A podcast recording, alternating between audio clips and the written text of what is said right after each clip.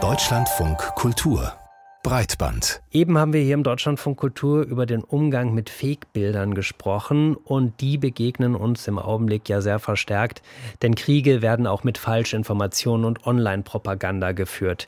Das haben wir schon beim Start des russischen Angriffskrieges in der Ukraine gesehen. Doch auch nach dem Hamas-Überfall auf Israel ist das ein riesiges Problem. Plattformen wie X, ehemals Twitter, werden in einem bisher unbekannten Ausmaß mit falschen Informationen geflutet. Woran liegt das und was bedeutet das für die Nutzerinnen und Nutzer, aber auch für Faktenchecker wie OSINT-Expertinnen und Experten? Die sind es nämlich, die in den vergangenen Tagen Alarm geschlagen haben. Ein Beitrag von Martin Hahn. Ausschnitte aus Computerspielen, alte Videos und Fotos von Opfern und Angriffen. Wer heute auf Plattformen wie X, ehemals Twitter, nach Informationen zum Nahostkrieg sucht, findet dort vor allem Falschinformationen. Also es werden tatsächlich auch korrekte Informationen mit einem falschen Kontext geteilt und das macht es eben unglaublich verwirrend für Nutzerinnen und Nutzer zu verstehen, was sie da gerade sehen auf dieser Plattform. Sagt Johanna Wild. Die Deutsche forscht derzeit als Fellow an der Harvard-Universität, arbeitet sonst aber für das Recherchekollektiv Bellingcat. Aber solche Inhalte sind eben sehr emotional und Nutzerinnen und Nutzer glauben daran, auch weil sie verloren sind und die Schwierigkeit haben, dass Teile der OSINT-Community Twitter bereits verlassen haben. OSINT steht für Open Source Intelligence. OSINT-Experten wie die von Bellingcat nutzen öffentlich im Netz verfügbare Daten, um Falschinformationen zu entlarven und Vorgänge zu rekonstruieren.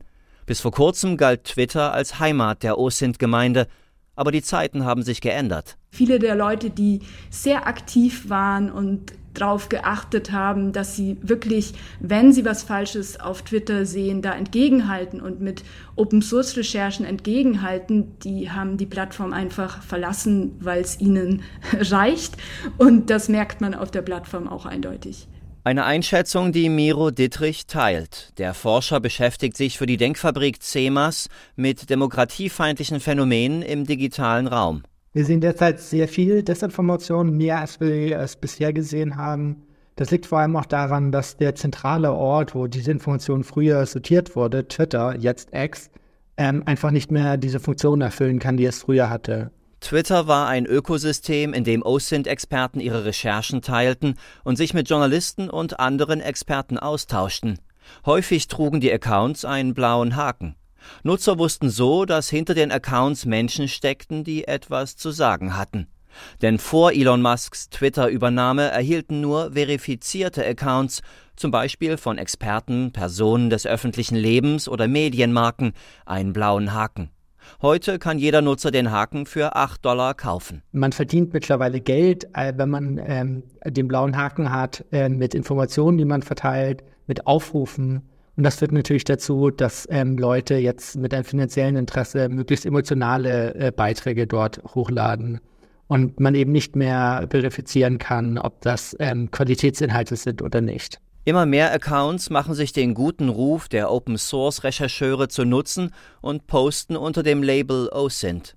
Eine Tendenz, die Bellingcat-Gründer Elliot Higgins öffentlich in einem Tweet anprangert. Wenn euer Ziel nur darin besteht, euch selbst zu promoten, indem ihr Inhalte verwendet, die ihr von anderen Leuten gestohlen habt, ohne auf die ursprünglichen Inhalte zu verweisen und sie zu nennen, dann beeindruckt das vielleicht Elon Musk. Aber mich beeindruckt das nicht und ich hoffe, ihr werdet dafür zur Rechenschaft gezogen.